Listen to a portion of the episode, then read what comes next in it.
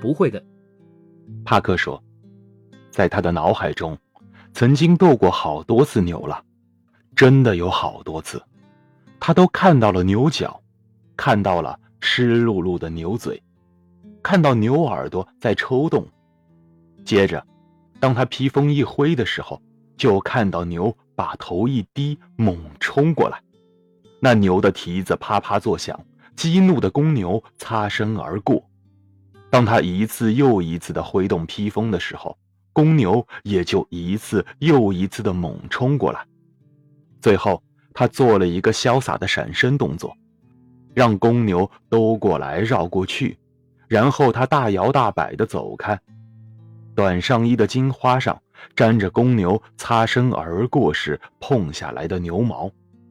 那头笨公牛呆若木鸡的站在那里，像是中了催眠术一样。观众席里开始欢声四起。不，他才不会害怕呢。别人兴许会害怕的，但他不会。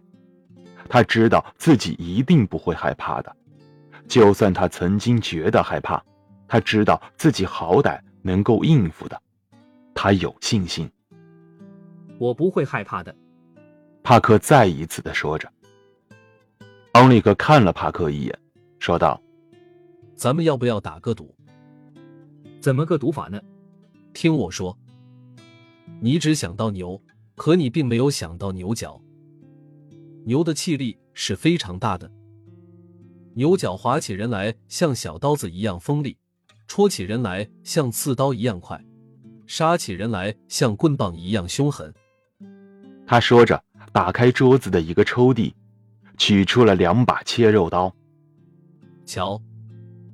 我把这两把刀绑在椅子腿上，再把椅子举在头的前面，给你扮演公牛。这刀子就算牛角。假如你能做得出刚才那些动作，而且一点都不害怕，那才算你真的有本事。好，把你的围裙借给我。来吧，咱们到餐室里去试试。不，昂利克突然说着。他突然变得好像有点通情达理，不那么刻薄了。帕克，还是别试了。要是我不怕的，等你看见刀子过来，你一定会害怕的。咱们等着瞧吧。快把围裙给我。奥利克用两块油迹斑斑的餐巾附住了刀身的中央，打了一个结。这两把刀身沉重。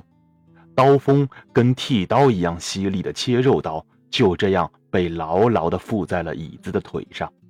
这个时候，那两个侍女，也就是帕克的两个姐姐，正在去电影院的路上。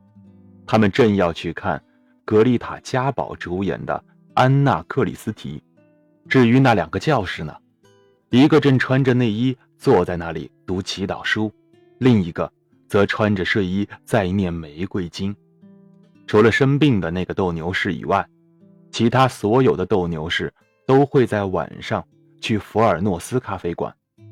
那位身材魁梧、深色头发的骑马长矛手正在打弹子，而那位矮小、严肃的剑刺手正和那位中年的短枪手和其他几个一本正经的工人挤坐在一张桌子旁边，他的面前摆着一杯牛奶咖啡。